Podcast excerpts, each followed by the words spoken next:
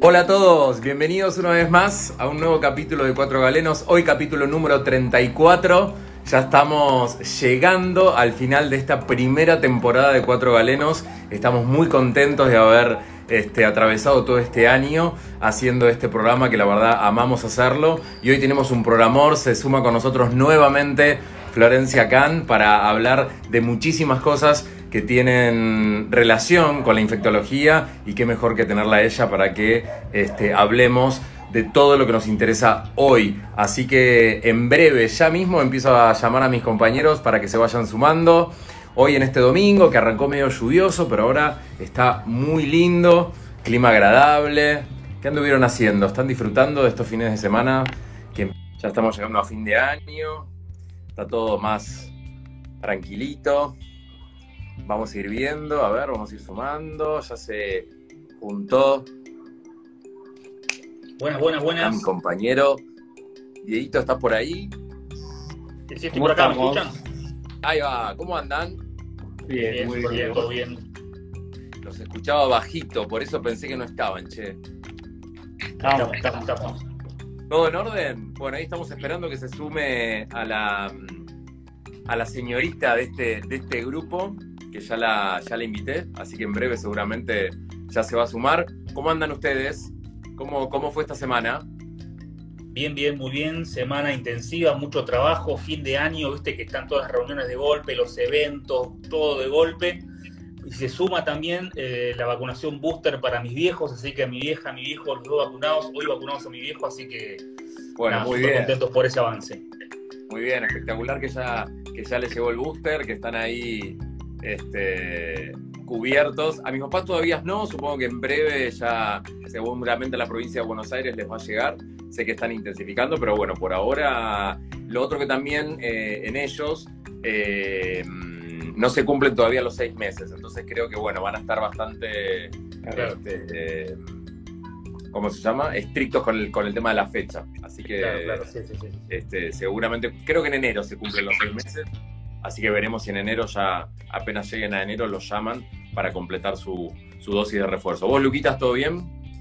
Todo muy bien, mucho laburo, esta semana intensiva también, no en la terapia como dijo Diego, pero fin de año... Tenés cara, tenés cara de estar eh, un poco agotado, ¿no? Este fin de lo sé para descansar, pero sí, viste que fin de año te agarran ganas de hacer 10 millones de cosas. La realidad es que las especialidades quirúrgicas eh, estuvimos mucho tiempo sin poder realizar muchas operaciones también, entonces eh, como que a fin de año, viste, se, hace como un cuello de botella y intentando multiplicar el tiempo, me parece. Claro, sí, es un poco, supongo que la agenda este, quirúrgica de todo lo que no se hizo debe estar como muy apretada y hay, y hay ciertas cuestiones que se pudieron dilatarse o, o, sí, o esperar un tiempo y ahora claramente la gente quiere quiere aprovechar el tiempo perdido, ¿no? Sí, entre, entre, la necesidad y la demanda lógica de las personas, los pacientes, los consultantes, y la realidad ante determinadas patologías que te digo que en los lugares donde estoy, día a día, eh, todos los días hay un nuevo diagnóstico, por lo menos de patologías oncológicas, así que. Bárbaro. Ahí Flor. Bienvenida, Flor. Estaba intentando, cada vez que mandaba la solicitud me decía, no se puede unir, no se puede unir. Digo, bueno, este, vamos a mantener, vamos a ir manteniendo la calma, que en algún momento eh, Florencia va a aparecer. Instagram siempre, siempre nos da estas pequeñas sorpresitas. ¿Cómo estás, Flor? ¿Eh? ¿Cómo estás? ¿Bien? Bien, bien.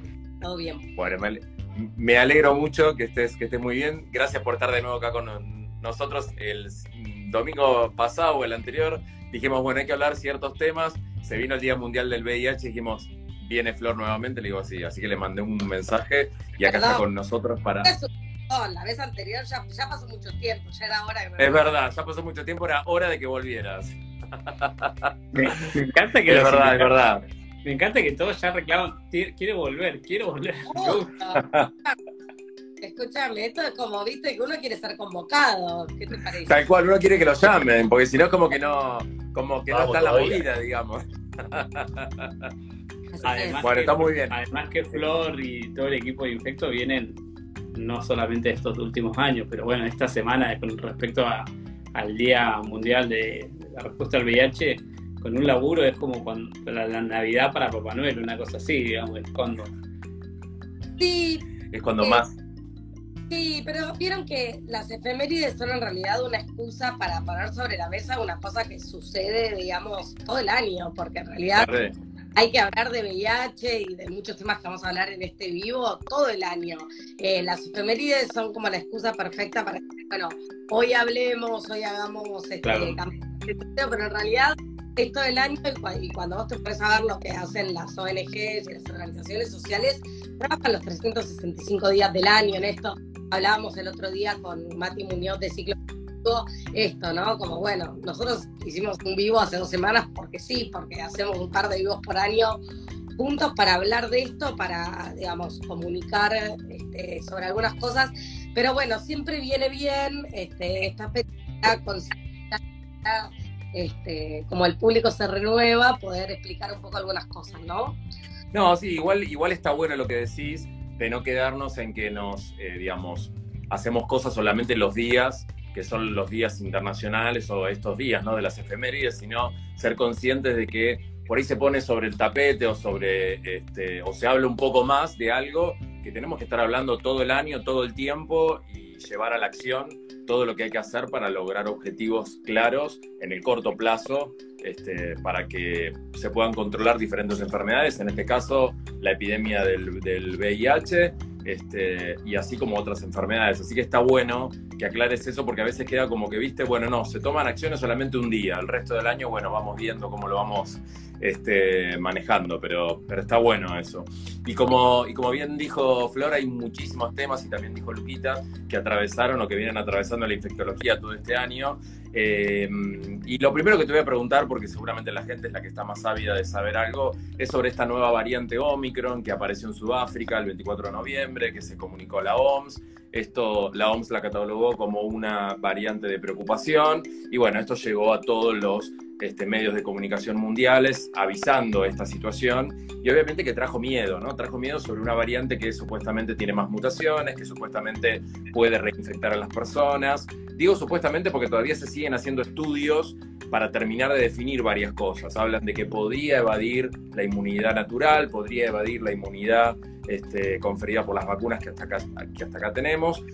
Pero bueno, la pregunta sería para vos, Flor, ¿cuál es tu opinión al respecto de Omicron y cuán mal estamos en relación a las vacunas existentes y a lo que venimos haciendo hasta hoy con una nueva variante, ¿no? Bueno, podemos estar diciendo, eh, vamos, separar entre lo que sabemos y sabemos. Eh, Bien, ¿Qué sabemos? Es una variante que tiene 32 mutaciones en la proteína de la espiga y tiene algunas mutaciones, más o menos 10, en el dominio unión al receptor. En castellano hace que el virus pueda entrar más fácilmente a la célula. Y se cree que podría ser también eh, igual de transmisible o incluso más transmisible de persona a persona que la variante Delta, que es la variante que domina hoy por hoy en Argentina y en el mundo, el 95% de lo que circula es Delta. Entonces, lo que hay que ver es si Omicron puede ocupar el lugar de Delta, porque lo que suele pasar con las variantes es que van como ocupando sus lugares. Entonces, claro. que, digamos, la infección por Omicron se puede dar en personas vacunadas y no vacunadas, pero uno de los mensajes que quiero que queden del vivo de hoy es que no da lo estar vacunado que no, ¿sí? O sea, como súper importante esto y súper importante entender que las variantes del virus aparecen porque el virus sigue circulando. Y esa frase, una frase hecha, o de hecho una frase de remera, que yo tengo una remera que es una frase de nadie solo, eh, nunca mejor aplicada. ¿Por qué? Porque si pensamos que las variantes del virus se dan porque hay que imaginarse como si fuese que el virus va haciendo copias de sí mismo. Es como una fotocopiadora que primero Sí. viene bien, copiando bien y se le empieza a... a Acabar el toner. la copia empieza a ser como un poco más fallida Sí. y esas pueden no tener ninguna significancia clínica ni epidemiológica y hay algunas fallas, mutaciones, que sí pueden hacer que el virus sea más de persona a persona, que el cuadro sea más grave o que puedan evadir la respuesta a las vacunas. Todavía no sabemos cuál es el comportamiento de Omicron respecto a las vacunas, pero obviamente que sabemos que todas las variantes eh, es mejor tener este, estar vacunado que no estar vacunado. Obvio, obvio, obvio. Eh, leí una, una, noticia que dio la ministra Bisotti para CNN en español y me gustó algo. Voy a, voy a rescatar dos cosas. Por un lado, este, me, me, gustó una frase de ella que dice que Argentina confía en las vacunas y me parece que es sumamente importante poderle transmitir eso a la gente, que desde el Ministerio de Salud y todo lo que está por debajo de él confían en las vacunas existentes, confían en las vacunas que están en Argentina hoy en día para poder eh, controlar de manera eficaz la pandemia, como estamos viendo que está, que, está sucediendo, ¿no? Con un 80% de vacunados con dos dosis arriba de 18 años, un total aproximado, por lo que decía de la nota, en un 65, 66% con dos dosis de toda la población del país. Este, y que bueno, que todavía queda el desafío de por ahí llegar este, a marzo este, y esa es la segunda cosa que quería comentarte, a ver qué opinas vos. Ella habló de que lo más probable que para marzo de este año estemos frente a un nuevo brote, que veremos cómo lo, cómo lo enfrentamos, si es que la vacunación sigue como, como, como, como viene y tenemos a casi la gran mayoría de la población vacunada, que sería la situación ideal, ¿no? Sí, totalmente. Bueno, por un lado, eh, es verdad, Argentina tiene globalmente una muy buena adherencia a los programas de vacunación y también una confianza muy alta en las COVID eh, y no tiene un antivacunas extremo muy grande como por ahí puede suceder en algunos países de Europa o en Estados Unidos, eh, donde vos tenés por ahí un 30% de gente que está directamente en contra de las vacunas, entonces ahí ya eh, lograr tener cobertura del 90-95% se te hace matemáticamente imposible. Eh, siempre que hay confianza en la vacuna, digo, no todo el que no se vacuna es un antivacuna. Hay gente que tiene dudas y que lo que tenemos que hacer es escuchar esas dudas y responder esas dudas sin juzgar, con empatía, tener escucha e ir respondiendo. ¿no? Como que me parece que y tendemos a hacer esta falsa dicotomía de que o sos pro vacuna o sos antivacuna, me parece que estamos simplificando un problema que es mucho mayor que ese. Y, y ahí, digamos, eh, viene como la importancia, con esto que yo decía, el 95% tiene que ver con que tenemos que los muy altas, por eso es que la, la idea es simultáneamente vacunar a los niños y niñas desde los tres años, vacunar a los adolescentes, vacunar, estoy hablando de esto con primera dosis, a aquellos que quieren haber iniciado el esquema de vacunación o por falsas contraindicaciones o por este, noticias falsas que le llegaron y le hicieron dudar en la vacuna, eh, o por barreras en el acceso. Hay un porcentaje de la población que tiene barreras en el acceso y hay que usar hay estrategias ingeniosas para que si las personas no vacunan, las vacunas vayan a las personas. Tal cual, tal cual. Y además hay 7 millones de argentinos y argentinas que tienen iniciado su esquema y no tienen dada la segunda dosis. Entonces, paralelamente con el inicio de esquemas, hay que completar esquemas con segundas y terceras dosis. Recordemos que hay determinados grupos que tienen indicación de tercera dosis y otros que luego de seis meses tienen indicación de refuerzo. Entonces, todo eso, imagínate que es un desafío súper complejo para cualquier país y de hecho, es lo que digo siempre, eh, no nos creamos el centro del mundo, no inventamos nada, están todos los países en, eso. Lo que sí tenemos de bueno es que no tenemos esta población antivacunas tan grande, entonces si se llevan a cabo estrategias para llevar las vacunas a la gente, puede que haya un aumento de los casos, pero que se haga lo que se llama como un desdoblamiento de la curva. O sea, puesto un aumento de los que por ello tengas un aumento de las internaciones en terapia intensiva. Tal cual, tal cual, tal cual, sí, sí, sí. Se entiende, se entiende perfecto. Y lo otro que te iba a preguntar, que también eh, dejó esbozar ella como un plan a futuro o en el corto plazo, es sobre el pase sanitario, que se está empezando como a hablar cada vez un poco más fuerte, tanto acá en Argentina como a nivel mundial. A nivel mundial creo que están empezando a marcar en estos grupos antivacunas el hecho de si no estás vacunado no vas a poder acceder a ningún lado y hasta en algunos casos no vas a poder salir de tu casa y sí van a poder circular los que sí están vacunados. Me parece una conducta un poco extrema, creo que estoy con vos de que hay que trabajar por qué no hay confianza en la vacuna y no, no en los grupos antivacunas extremos, sino por ahí en los que todavía no tienen confianza. Bueno, trabajar por qué, qué es lo que no te da confianza, como para tratar de que esa gente acceda a la vacuna. Pero en Argentina se habla de que va a haber un pase sanitario como más instaurado, como más este, aplicado a mega eventos, a mega eventos gigantes con mucha gente o espacios cerrados que supuestamente dejó esbozar que iba a suceder, pero que no iba a implicar la vacunación obligatoria. ¿Vos estás de acuerdo con esto? ¿Crees que tendría que...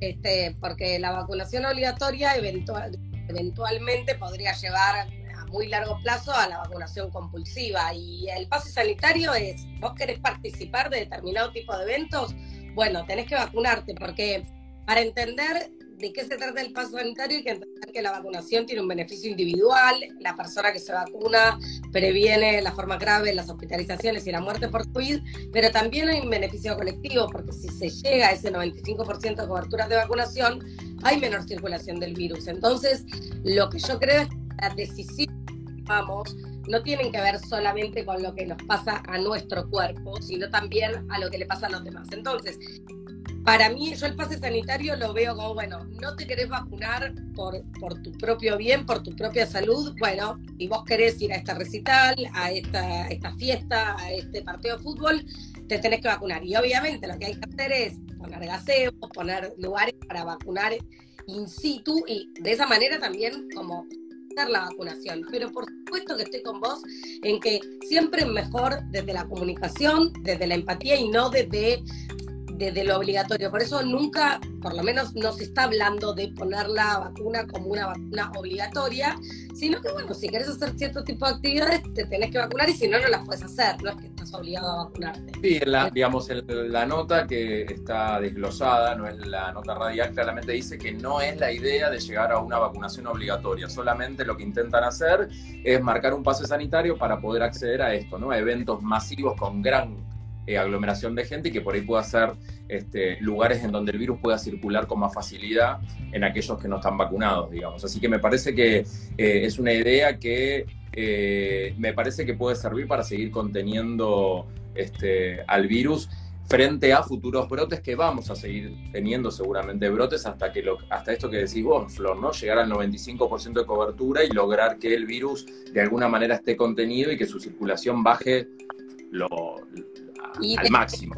Y de hecho, ¿sabes qué? Y, ahí veía algunos mensajes que pasaban, que hablaban de Suiza. En otros países se está haciendo esto, el pase sanitario. Otra vez, digo, no, no, no, no inventamos la pólvora. Eh, eh, este tipo de medidas se están haciendo en otros lugares, no, no, nosotros no inventamos nada. A ver, eh, de, hecho, de, hecho, es como algo bastante lógico, si te lo pones a pensar, desde el punto de vista que siempre, y esto yo me acuerdo que lo dije en el vivo anterior, podemos este, revisar el archivo y recibir. El archivo, el archivo. Pasen el tape, el tape, señor director, el tape. el archivo. Hablábamos de que la pandemia no se puede ver solamente como un problema sanitario, sino que es un problema que tiene diferentes aristas, ¿no? Está el tema sanitario, epidemiológico, pero también está la salud física, la salud mental, lo que es lo psicológico entonces es un tema súper complejo. Por lo tanto, eh, en lugar de decir, bueno, como acá yo tengo gente que no se vacuna, entonces no hago más recitales, no, yo hago recitales, pero vienen los que se vacunan. O sea, a ver, eh, es, es, lo que hay que hacer para poder mantener determinado tipo de actividades. Entonces me parece como mucho más sensato eso, y es como, bueno, eh, porque si no que todo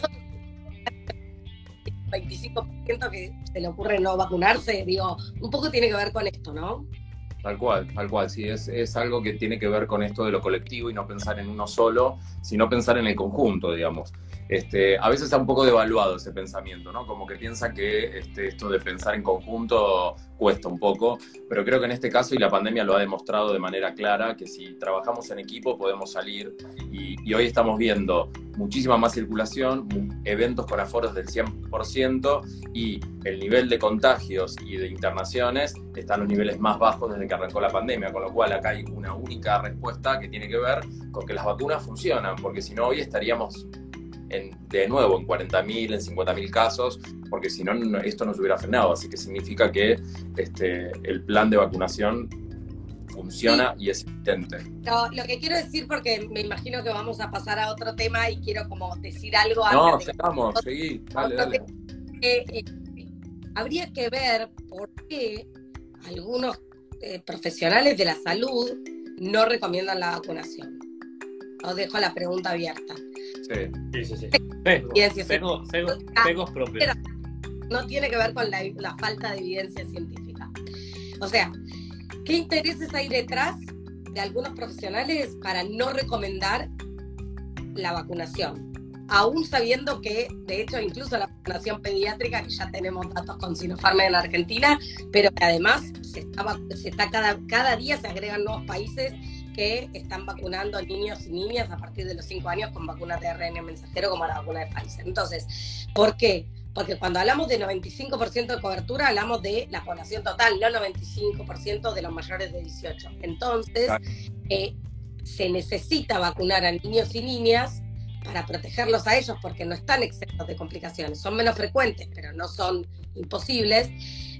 Para protegerlos a los niños y a las niñas, pero también para proteger a quienes los rodean. Entonces, otra vez, lo que yo digo, porque a mí me lo preguntan un montón y a veces no llego a contestarlo, ¿no? Pues como medio poder contestar todo es, bueno, ¿por qué mi pediatra dice espera?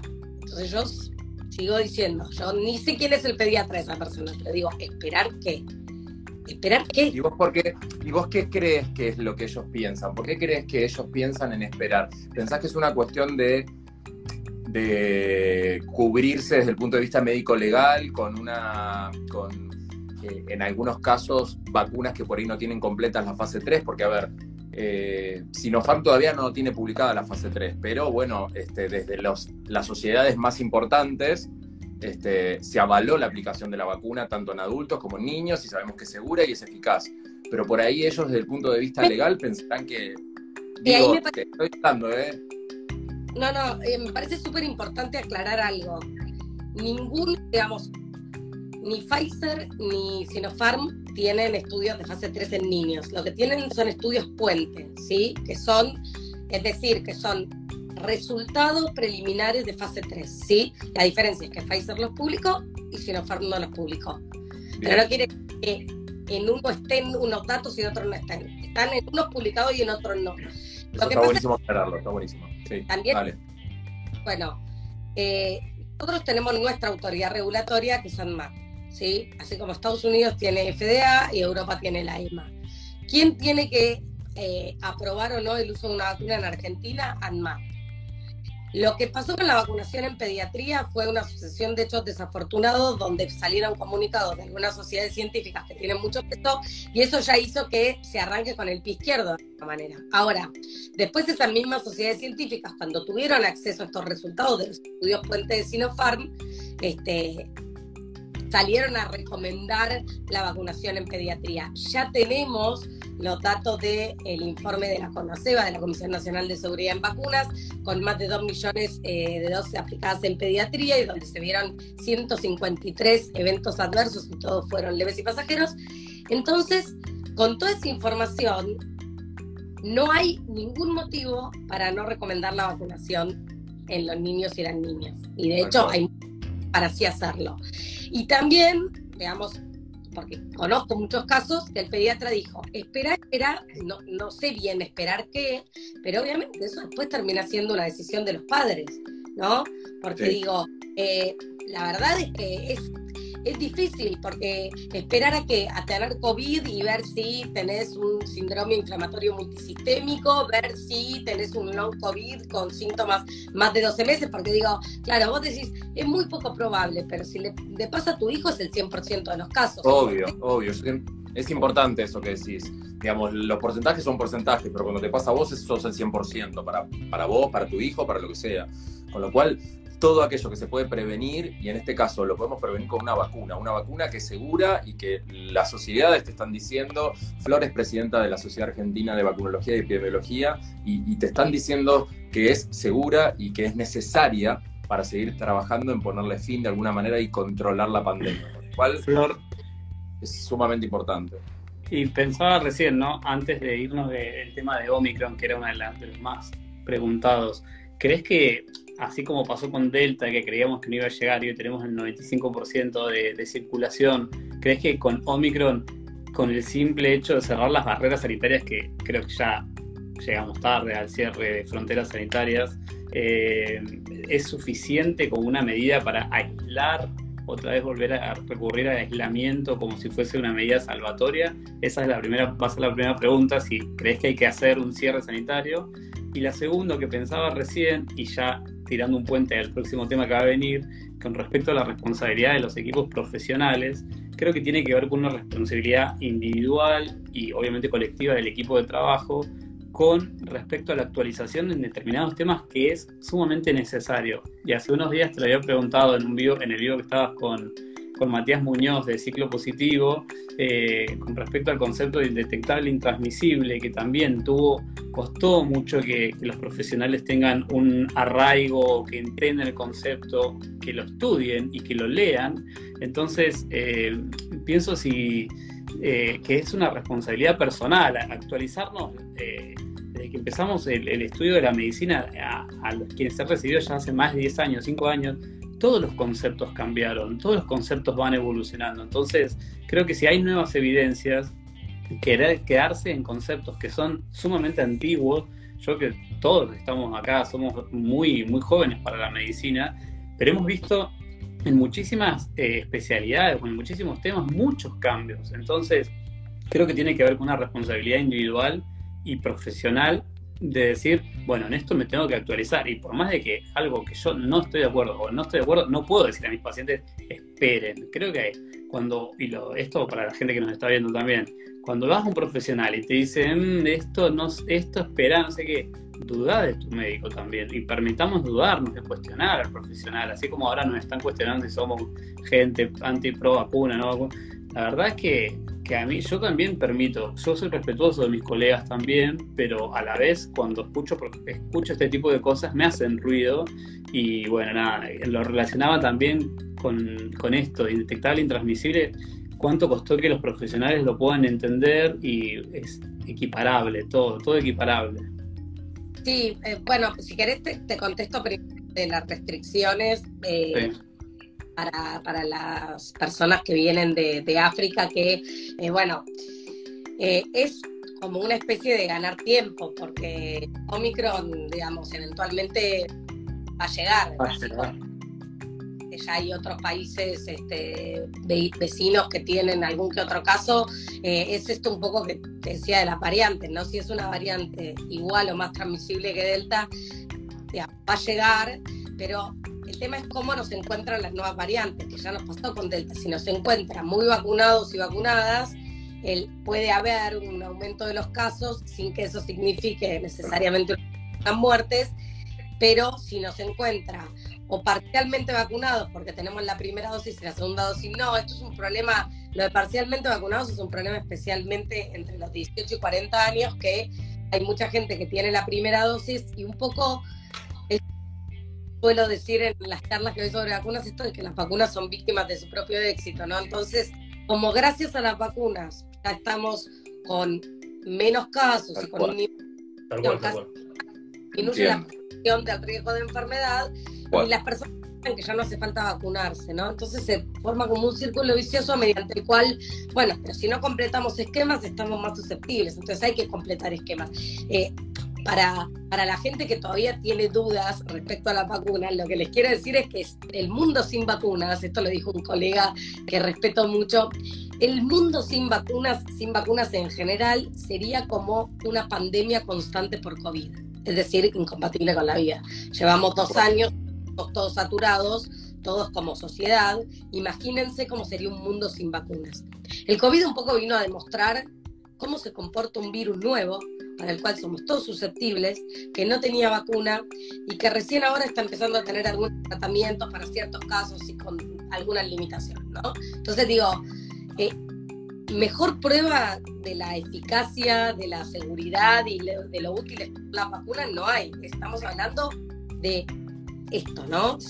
lisa y llanamente esto. Así que bueno, creo que, creo que está buenísimo que como profesionales de la salud podamos, como decía antes, escuchar las dudas, responder las dudas. Y va a haber igual un pequeño porcentaje que aunque le digan lo que le digan no lo vas a convencer, pero ese pequeño porcentaje se va a ver beneficiado por todos los que nos vacunamos. Tal cual, tal cual, eso sí, es así. Y siguiendo un poco, como para ya darle un poco de cierre y pasar al, tema de, VIH, eh, el 24 de noviembre salió un comunicado de prensa que me parece sumamente importante también hablarlo con vos y que tiene que ver con esto, sobre un rebrote de sarampión que se está viendo en la región y que un poco tratan de este, eh, poner en alerta a eh, a toda la comunidad médica y sanitaria empezar a chequear los, los carnets de vacunación para saber si la gente está completando las vacunaciones este, sobre sarampión para evitar nuevos brotes, ya, que sabemos que en Argentina la enfermedad fue erradicada en el 2000 y desde ese día como que los casos llegaron a cero, pero hoy está habiendo rebrotes en Estados Unidos, rebrotes en Brasil, que pueden afectar directamente a nuestra sociedad y a quienes, a los vulnerables, menores de seis meses o menores de un año que todavía no accedieron a la primera dosis de la triple doble viral, este, a las embarazadas, algunos que por ahí no se hayan vacunado por alguna situación. Este, así que qué importante esto, ¿no? Seguir reforzando lo que ya sabemos con el COVID hoy y además empezar a reforzar las vacunas ya conocidas que por algún motivo, de nuevo, ¿no? Grupos antivacunas que no dejan de vacunar a sus chicos y no les riesgo, ¿no? De que, de que aparezcan nuevos rebrotes.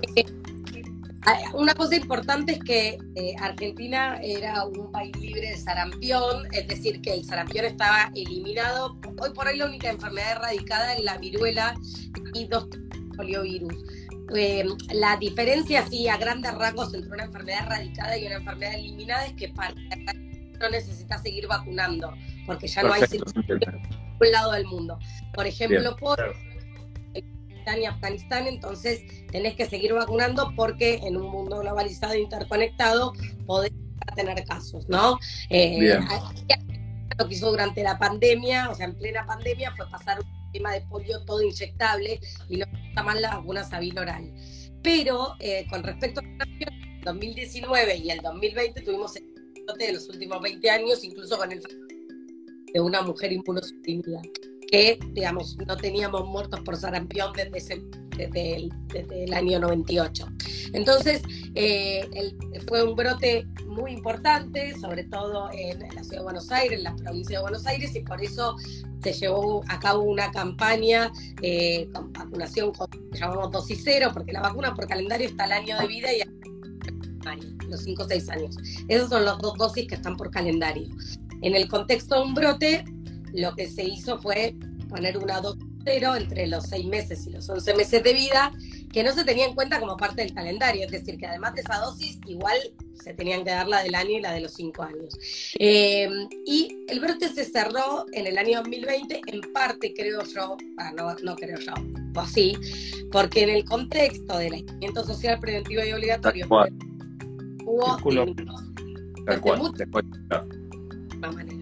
pero claro, ahora, entre la apertura de fronteras, eh, que vienen las vacaciones y que hay un aumento de casos en Brasil, hay un aumento de casos en Estados Unidos, en Europa, bueno, lo que se dice es, cuidado, todas las personas que nacieron después de 1965 eh, tienen que tener todos los adultos nacidos después de 1965 tienen que tener dos dosis de la vacuna doble o triple viral, es decir, sarampión rubio, o sarampión las paperas.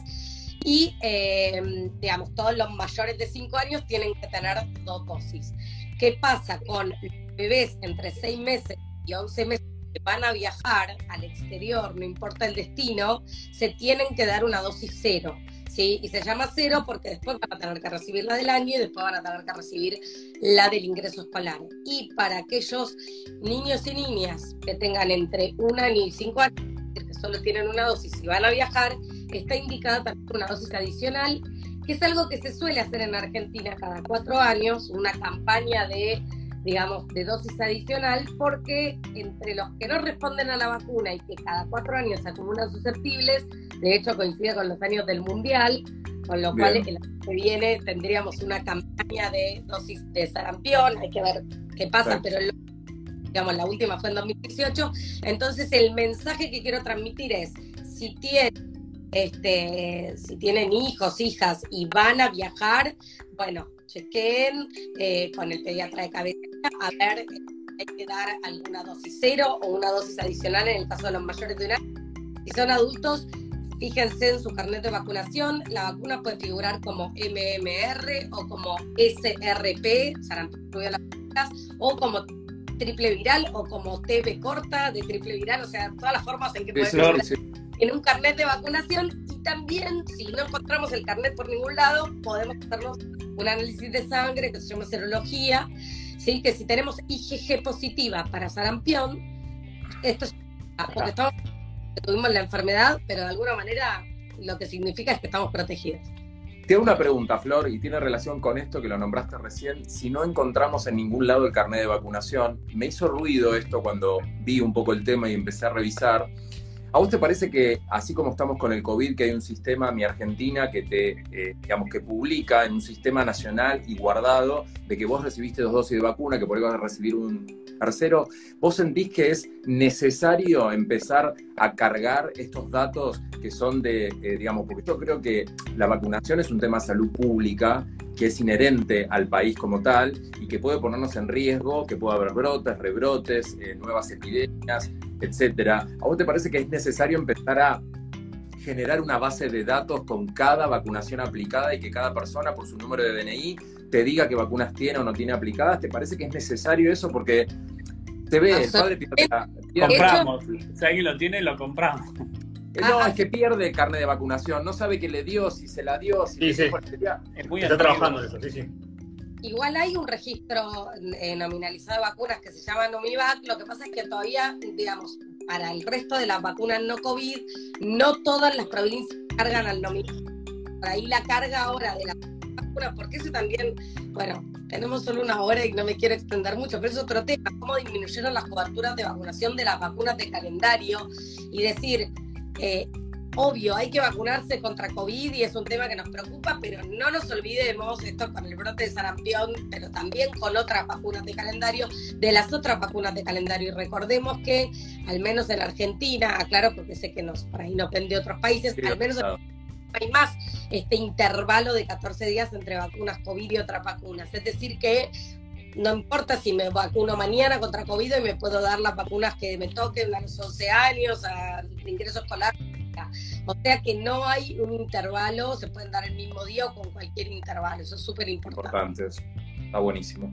Bueno, este, me pasaría un rato más hablando de vacunas. Ahora, entonces, nosotros que nos vacunamos hace, yo me vacuné hace 20 años casi, eh, eh, ¿es necesario que me mire anticuerpos o ya considero listo, ya está? Si vos tenés dos dosis de la vacuna, no hace falta medir anticuerpos. Lo de medir anticuerpos tiene que ver con, y siempre que sea posible, para, digo, bueno, uy, tengo duda, no sé, no, no sé si estoy vacunada, no encuentro. Está esa posibilidad. Ahora, si uno no tiene posibilidad de medirse anticuerpos, si no tiene la certeza de tener dos dosis, se da dos dosis con interruptores y listo. Porque justo frente, piensen que el R0 del sarampión, o sea, la tasa de contagiosidad una persona es, decir, que cada persona puede contagiar a otras 15 susceptibles. En cambio, el COVID con la variante de Wuhan, el R0 era de 3, con la variante Delta era de 6 o 7, ya que estamos hablando de que el sarampión es muchísimo más contagioso que el COVID. Entonces, nos tiene que encontrar a todos vacunados para que no se genere un brote. Tal cual, tal cual, tal cual. Bueno, la verdad que este, clarísimo todo y un poco seguir este, en este capítulo con lo que nos llamó más para, traer la flor, que el primero de diciembre fue el Día este, Mundial en respuesta al, al, VIH. Y, bueno, nada, preguntarle a Flor, en principio, em, Argentina, Argentina, ¿cómo está frente este, a la epidemia del VIH? ¿Cómo estamos eh, hoy? Este, frente, frente a esta enfermedad que todavía este, sigue eh, estando en nuestro país, con acceso, creo, en algunos sectores un poco más desigual en cuanto a, la, a poder acceder a tratamientos, diagnósticos.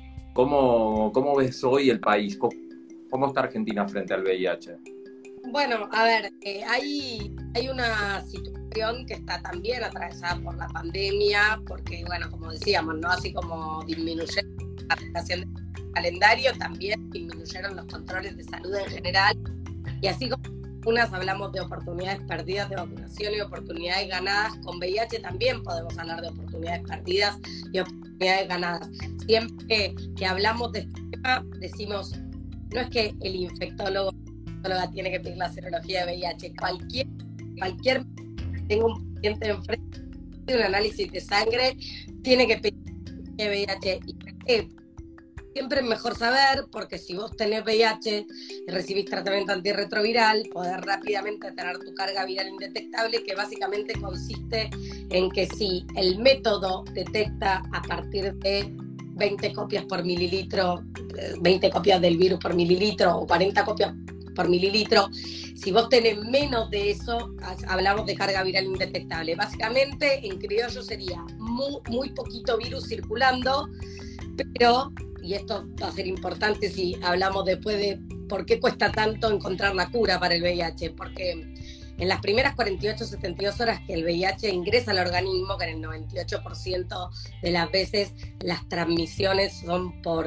por vía sexual, hablamos de transmisión y no de contagio, porque es una infección de transmisión sexual. hablamos de virus respiratorios que se pueden contagiar por la cotita vino al toser, hablar, estornudar. Entonces, es muy importante, y esto lo digo porque las palabras son importantes. Hay palabras que son muy estigmatizantes, entonces tenemos que hablar con propiedad, como nos decían en la escuela, hable con propiedad. Sí, sí, Entonces, el 98% de las veces la transmisión es por vía sexual. Y lo que se sabe es que en las primeras horas el virus entró en el organismo, es como que se acantona en los reservorios, que son los reservorios como si fuesen escondidos. Llegar con el tratamiento a esos reservorios, ¿sí? Entonces, las personas que tienen carga viral indetectable pueden tenerla por mucho tiempo, pero siguen teniendo el virus en su cuerpo y si se hacen una serología, una ELISA para VIH, les va a dar positivo. Entonces, por eso, por eso es que es tan difícil la cura. Ahora, lo que sí sabemos, y es un poco lo que estábamos hablando antes, ¿no? Del igual ahí, es que una persona viviendo con VIH, tiene su carga viral indetectable por más de seis meses y que está bajo tratamiento antirretroviral, no puede transmitir el virus por vía sexual. Y esto es un enorme cambio de paradigma. Y yo les voy a decir por qué es un, es un ejemplo que me parece que es útil para entenderlo. Una persona que vive con VIH y está bajo tratamiento antirretroviral y está indetectable por más de seis meses, no transmite el virus por vía sexual. Eso sí igual ahí, indetectable igual intransmisible. Una persona que tiene VIH y no lo sabe, como sucede en el 27, 25% de la población en Argentina, hay un 25% de de las personas que tienen con VIH, un 25% no conoce ¿sí? su serología. Entonces, si tiene VIH y no lo sabe, probablemente a medida que vaya pasando el tiempo tenga una carga viral más alta y las posibilidades de transmisión son mayores, porque las posibilidades de transmitir el virus por vía sexual es directamente proporcional a la viral, que no es más cantidad de virus que tiene dando vueltas en la sangre. Entonces, si yo no conozco, ¿sí? mi, mi, situación respecto al VIH, si yo no sé si soy VIH positivo o VIH negativa, no puedo, de ser positiva, no tengo acceso al tratamiento antirretroviral, porque no lo sé. Entonces puedo estar transmitiendo el virus a otros. Entonces, ¿qué termina pasando? Que, que una persona que no, que hace seis meses testea, potencialmente tiene más chances de transmitir el virus, si lo tiene y no sabe, que una persona con VIH que está bajo tratamiento antirretroviral y con carga viral indetectable. Hablo de cambio de paradigma, porque como esta es una enfermedad que está tan atravesada por el estigma y la discriminación, es muy importante empezar a entender, y una vez, la otra vez en el vivo con Mati le decía, una vez un paciente cuando yo, bueno, a todos mis pacientes obviamente que apenas salieron los estudios, les hablé de igual ahí y muchos se quedaron como, ¿qué me estás diciendo? Como... Y una vez un paciente me dice, o sea, vos me querés decir que esto significa que yo no soy más una persona que potencialmente puede contagiar, usó la palabra, a otra. ¿No? Dice, porque yo siempre sentí que yo era la persona que podía, bueno, yo ahí le, expliqué la diferencia entre contagio y transmisión. que eso es un laburo, me imagino que en tu consultorio lo haces un montón, y yo lo veo mucho de la población que tiene la infección desde los años 90, 2000, eh, que tienen ese concepto súper arraigado. Eh, por ahí, quienes venimos un poquito más eh, en, en, estos últimos tiempos, como que eso ya como que empieza a ser modificado. Creo que esto es re importante, ese laburo que, que vos decís, de tomarte el tiempo en consultorio y explicarle esto. Y, se, y pensaba cuántas consultas de primera vez tenés en una semana, por ejemplo, y cómo, cómo es esa consulta de primera vez. El paciente se testeó, el, sepan algo súper importante es que el laboratorio se tiene que contactar con un profesional y nadie te puede dar un resultado y vos te lo dan bajo el brazo y vos abrirlo y que nadie te acompañe. Eso tiene que ser una decisión conjunta, ¿cierto? Sí, de hecho nosotros, nosotros en el, en el Centro Médico Huésped, que yo este, soy la subdirectora, entregamos todas las serologías de VIH, tanto las positivas como las negativas, las entrega un profesional de la salud. ¿Por qué? Porque al que es negativo, si tuvo alguna situación, digamos, se la puede haber hecho porque sí, y ahí reforzás cuáles son las, este, las formas de cuidado para las ITS en general, no solo para el VIH, está, está la hepatitis B, bueno, digo, eh, hay un montón, ¿no? Sí, Pero digo, que, es para reforzar. Y es positivo para empezar a encaminar, porque esas primeras consultas que este, no, no de casualidad duran mínimo, o sea, duran entre 40 minutos y una hora, son distintas porque todos somos distintos. Hay personas que, digamos, que tienen el resultado positivo y que por ahí ya se lo dieron hace un tiempo y por ahí ya este, vienen para empezar el tratamiento, ya como que les fue bajando mal la ficha y vienen con más información porque por ahí ya se lo esperaban. Y por ahí tenés personas que literalmente vienen como en shock, que no saben por dónde empezar, entonces ahí es muy importante darle información. Siempre lo que digo es, sin romantizar la, infección, porque siempre es mejor no tener VIH que tenerlo, ¿no? No vamos a decir. Hay la verdad es que también le tenemos que informar a nuestros pacientes que hoy por hoy no estamos en la misma situación que estábamos este, hace unos años atrás, donde tener era sinónimo de a lo largo del tiempo terminar teniendo SIDA y, terminar nada que hoy. Si vos te enteras que tenés VIH y tomás el antirretroviral, tenés la misma cantidad y calidad de vida que tenés una infección crónica, ¿no? Entonces, por eso se habla de personas viviendo con VIH, por ahora no hay cura, entonces hay que vivir con el virus. Como, como, este, pero eso no te... A mí me gusta hablar en estos términos, por ahí está mal, pero digo, el VIH no te tiene que alterar o no te tiene que sustentar ninguno de los planes que vos tenías para ti. ¿No? Como Qué todo importante, lo que lo vas a poder hacer. Y eso uno no lo dice para tranquilizar, uno lo dice porque es verdad.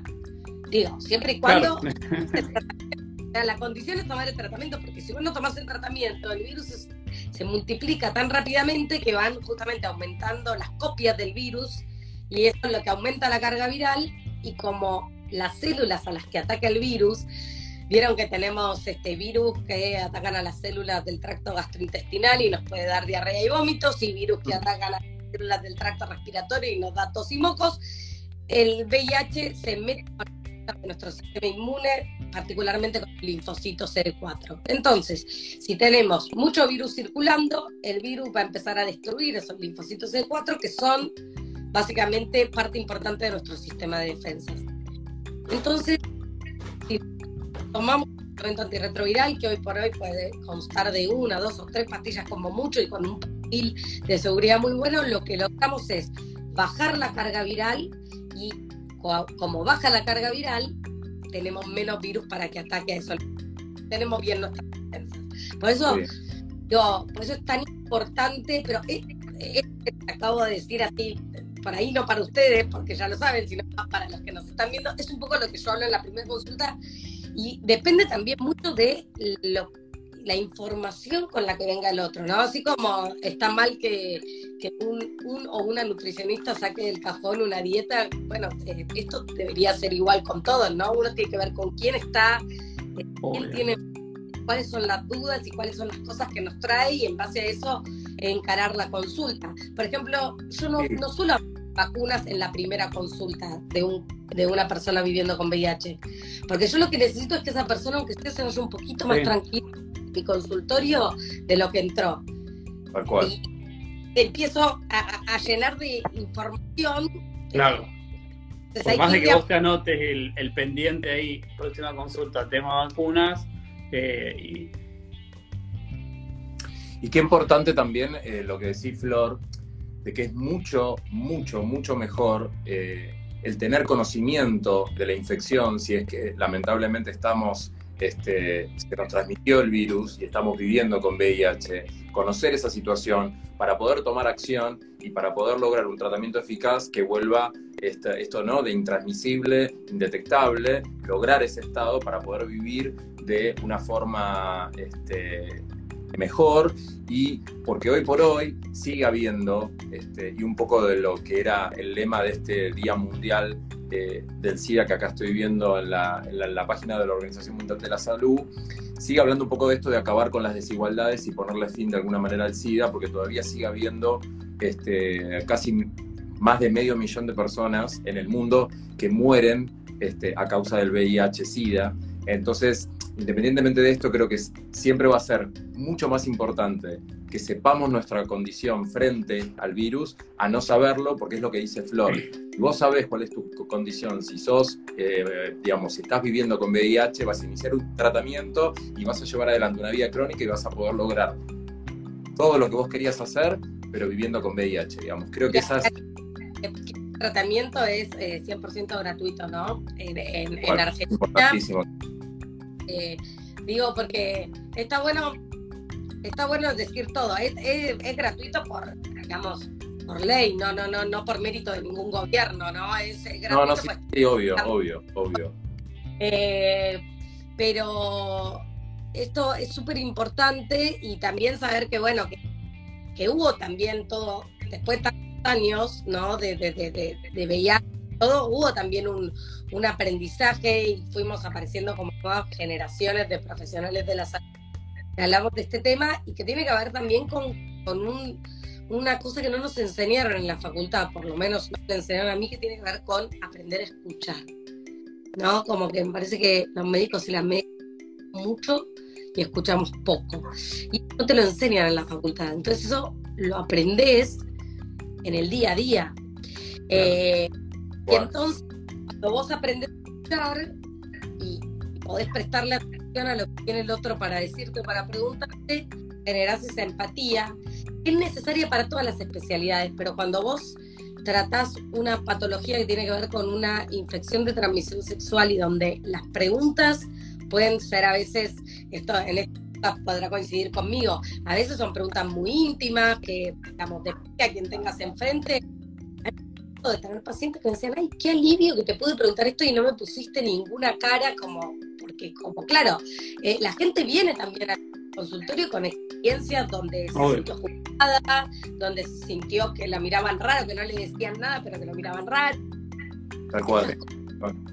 Sí, en eso, en eso es importante, Flor, lo que vos remarcás, y creo que si todos los temas se vienen interrelacionando de una u otra manera, también como equipo profesional, eliminar nuestros propios sesgos y nuestras propias limitaciones, porque yo veo mucho como al cuidado de la salud anal, digamos, veo eh, hombres, mujeres, eh, grupos binarios, no binarios, veo absolutamente a toda la población, entonces a veces veo que viene como una población LGBT, tal vez, o personas que tienen relaciones anales muy estudiadas, pero también veo muchas otras personas que nunca tuvieron eh, un testeo en los últimos 10, 15, 20 años y tal vez dado por una heteronorma, eh, por el hecho de tener una pareja heterosexual, eh, tener una pareja que consideraban vínculo estable y una mujer de 45 años que porque se casó a los 20, en los 25 años nunca más nadie la testeó.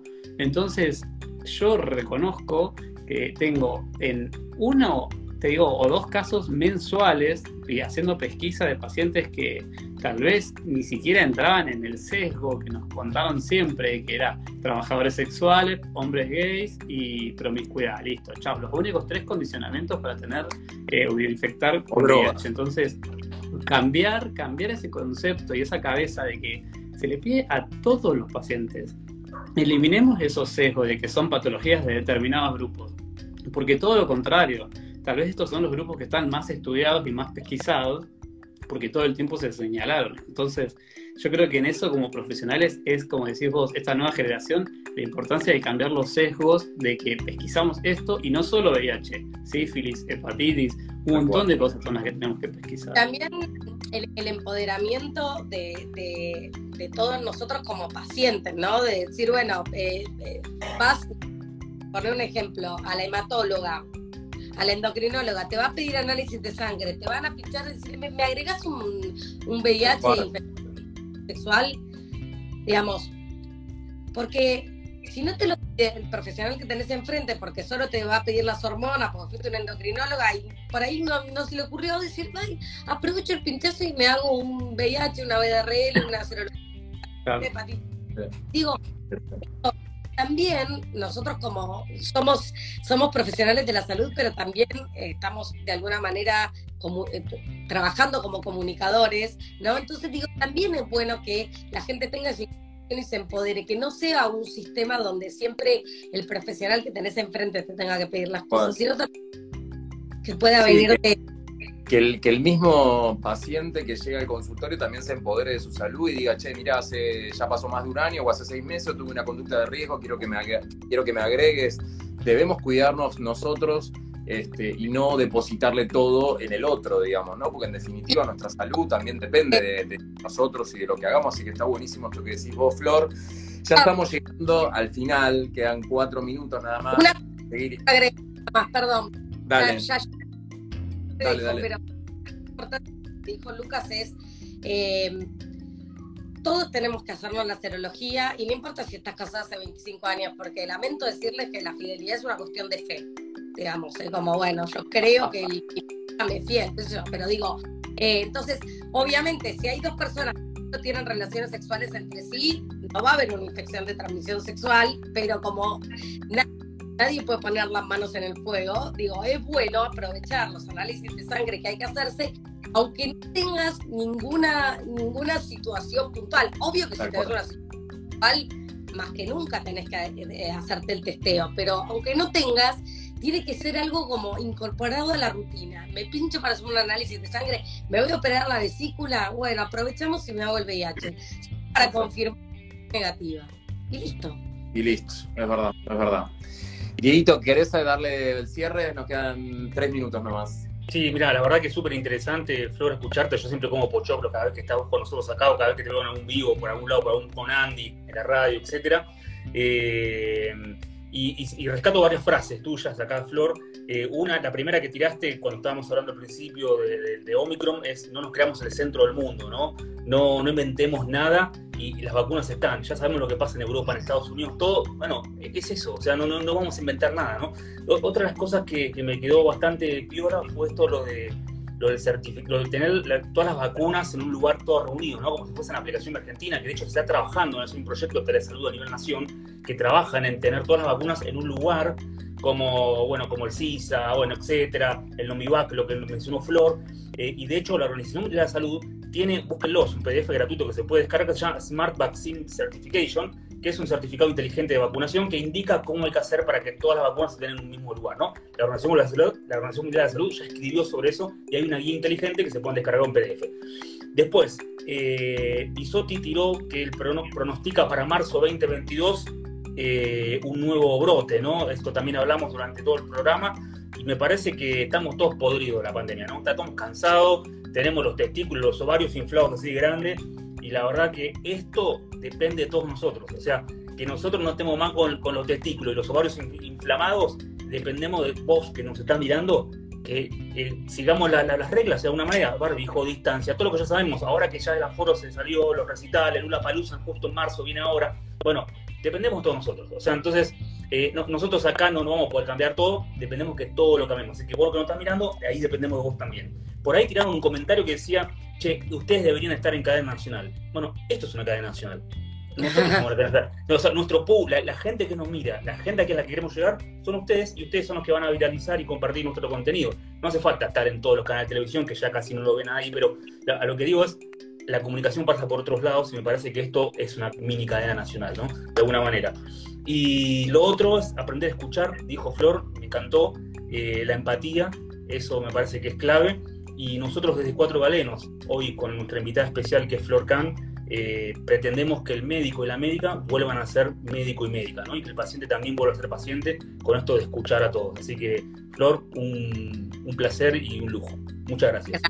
Sí, la verdad que este, un poco creo que lo va a ser lo que va a quedar de esta, de esta primera temporada de Cuatro Galenos, que creo que es esto, ¿no? El tema de, estamos, creo que sale en cada uno de los de los capítulos, volver a, revalorizar el poder de la escucha, cómo escuchar al otro para entender qué le pasa, para entender qué es lo que necesita, porque de alguna manera nosotros estudiamos medicina para ayudar al otro y ese otro muchas veces lo que necesita es ser escuchado y en esa escucha poder eh, darle forma a lo que en definitiva a largo plazo va a hacer que mejore su salud o si no es algo puntual, una enfermedad, seguramente algo vamos a poder, eh, nada, desarmar para que esa persona esté mejor. Así que revalorizamos el hecho de la escucha, aprendamos a escuchar y si no somos buenos, hagamos cursos para escuchar y para ayudar a la gente. En definitiva, a veces uno no, a veces a uno no le sale o, no, o no puede, pero es muy bueno en lo que hace.